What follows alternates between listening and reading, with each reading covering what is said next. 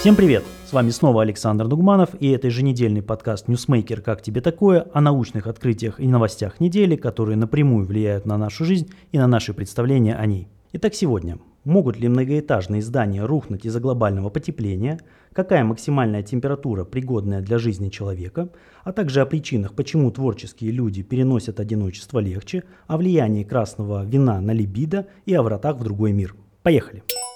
Тревожная новость для жителей городов. Глобальное потепление может разрушить фундаменты зданий. Исследование, проведенное Северо-Западным университетом в Чикаго, впервые связывает изменение климата с перемещением грунта под городскими районами. Подземное потепление приводит к деформации грунта, что вызывает чрезмерное давление и трещины в фундаментах зданий и окружающем грунте. Это влияет на долгосрочную работоспособность и прочность строительных конструкций. Ученые установили более 150 датчиков температуры в Чикаго и собирали данные в течение трех лет. Они обнаружили, что подземные температуры в городе на 10 градусов Цельсия выше, чем в парковой зоне, а температура воздуха в некоторых тоннелях метро была на 25 градусов Цельсия выше, чем в почвах за пределами городской застройки. Исследование также показало, что повышение температуры может вызвать опухание и подъем грунта до 12 мм или его сжатие и опускание под весом зданий на 8 мм. Хотя эти изменения не видны для людей, они могут оказать вредное влияние на здания и инфраструктуру со временем. Исследователи рекомендуют внедрение геотермальных технологий для использования отходящего тепла и теплоизоляции зданий, чтобы минимизировать количество тепла, попадающего в грунт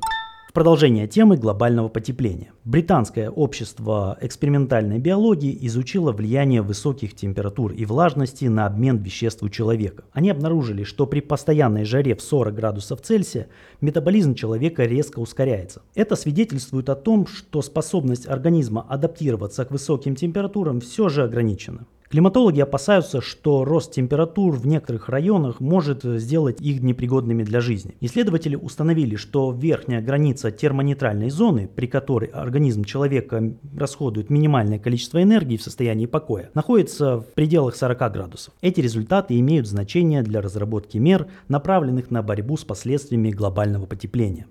Творческим людям не так скучно находиться в одиночестве. Исследование, проведенное учеными из Университета Аризоны, показывает, что творческие люди более эффективно используют свободное время. Ученые пришли к выводу, что творческие люди меньше склонны к скуке, когда остаются одни, так как они позволяют одной мысли, естественно, перетекать в другую. Согласно одному из выводов, во время пандемии COVID-19, когда у человека было много свободного времени, творческие личности испытывали меньше скуки и были погружены в свои мысли мысли. Ученые подчеркивают важность и потенциал свободного времени как плодотворной почвы для творческих мыслей. В первом эксперименте исследователи попросили каждого человека сидеть в одиночестве в комнате в течение 10 минут без доступа к цифровым устройствам. В отсутствии каких-либо особых инструкций участников просили произносить свои мысли вслух в реальном времени. Записи 81 участника были расшифрованы и проанализированы. Исследователи оценивали творческие способности участников через тест разнонаправленного направленного мышления. Это лабораторный тест, который измеряет способность человека думать нестандартно. Участники, успешно прошедшие этот тест, имели более свободное и ассоциативное мышление, что часто проявлялось в таких фразах, как «это напоминает мне» или «кстати, о». Для второго эксперимента более 2600 взрослых людей отвечали на вопросы через специальное мобильное приложение. Участники, определившие себя как творческие личности,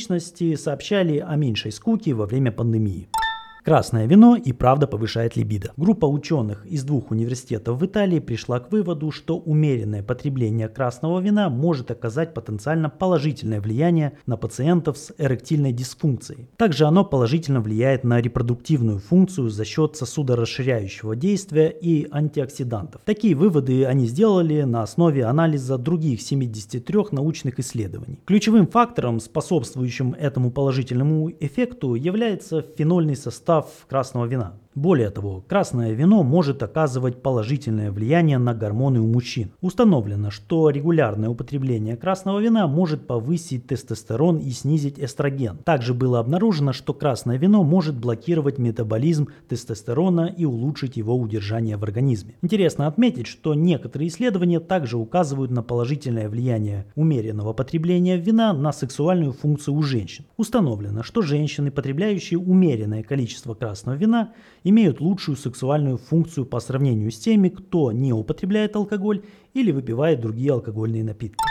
Открытие как завязка для фильмов ужаса. Археологи нашли зловещий храм из легенд. Археологическая команда недавно объявила о своем открытии под руинами древнего города Митла в Мексике. Речь об огромном подземном лабиринте, который легенды связывают с миром мертвых. Священник Франциско де Бургуа еще в 1674 году описал посещение этих руин и рассказал о подземном храме с четырьмя комнатами, последняя из которых вела в глубокую пещеру. Утверждается, что испанские миссионеры затопили все входы в храм, и местные легенды гласят, что вход находится под главным алтарем католической церкви, построенной на руинах. Международная команда археологов провела сканирование этого места и подтвердила наличие этого легендарного места под землей. Они также обнаружили доказательства ранней строительной стадии дворца, находящегося в другой части площадки. Испанские воины и миссионеры начали приезжать в долину в 1520-х годах и упоминали руины Митлы в своих записях. Бургуа описывал подземный храм как место, связанное с злым духом и демоническими слугами. Он упоминал четыре надземные и четыре подземные комнаты.